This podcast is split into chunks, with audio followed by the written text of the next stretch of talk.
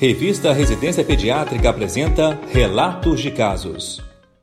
Olá, caros ouvintes da revista Residência Pediátrica, de volta com a nova temporada de podcasts Relato de Caso. Hoje apresentaremos a Síndrome de Gianotti-Croste. Se trata de uma lactente de 8 meses de idade, sendo atendida em unidade de saúde por apresentar lesões de pele pruriginosas com um mês de evolução.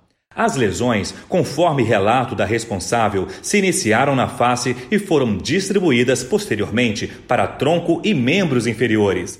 Caracterizavam-se como pápulas, com posterior formação de crostas pelo prurido manifestado pela paciente. Negava febre e contato com pessoas com lesões de pele Estava em uso de corticoide e antihistamínico prescrito por dermatologista, obtendo melhora do quadro. Ao exame físico, apresentava-se colaborativa em bom estado geral. Na avaliação dermatológica, foi diagnosticado síndrome de Gianotti-Croce. Mãe relatou durante a avaliação ser portadora de hepatite C e que não estava sob nenhum tratamento. Por ser uma dermatite reacional a alguns vírus, foram solicitadas várias sorologias cujos resultados foram negativos. Iniciou-se corticoide sistêmico por 10 dias, ao qual se seguiu o uso de corticoide tópico por mais 7 dias. A paciente recebeu alta com orientação para acompanhamento ambulatorial.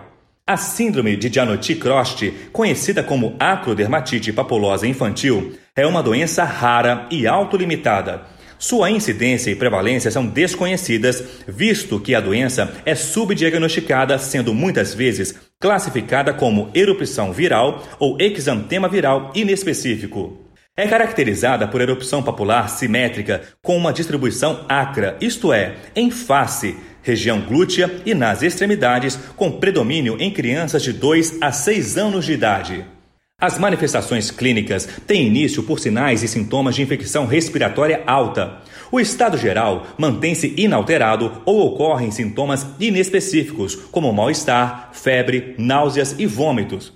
As lesões cutâneas, em geral, são assintomáticas, raramente pruriginosas. Possuem de 1 a 10 milímetros de diâmetro e podem se fundir em placas. Exames laboratoriais não têm importância no diagnóstico. A biópsia da lesão é desnecessária, mas pode ser realizada em caso de dúvida diagnóstica. Como diagnóstico diferencial, deve-se incluir exantemas virais, síndrome mão-pé-boca, urticária papular, escabiose, líquen plano difuso e erupções cutâneas de drogas.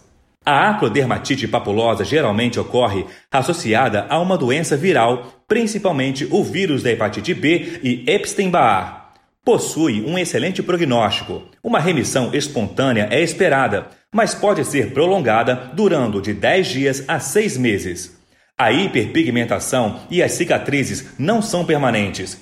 O tratamento realizado é de suporte, com sintomáticos e antihistamínicos. O corticoide pode ser utilizado, mas não possui evidências claras na resolução da doença. Os pais devem estar bem orientados quanto à evolução lenta e benigna da doença. A leitura do artigo completo é essencial, pois apresenta fotos das lesões com descrições detalhadas do quadro e da evolução clínica. Compartilhe essa informação com seus amigos. No campo de busca do site da revista Residência Pediátrica, digite a palavra-chave Síndrome de Gianotti-Croste. Esse foi o podcast Relatos de Casos da revista Residência Pediátrica. Realização Sociedade Brasileira de Pediatria.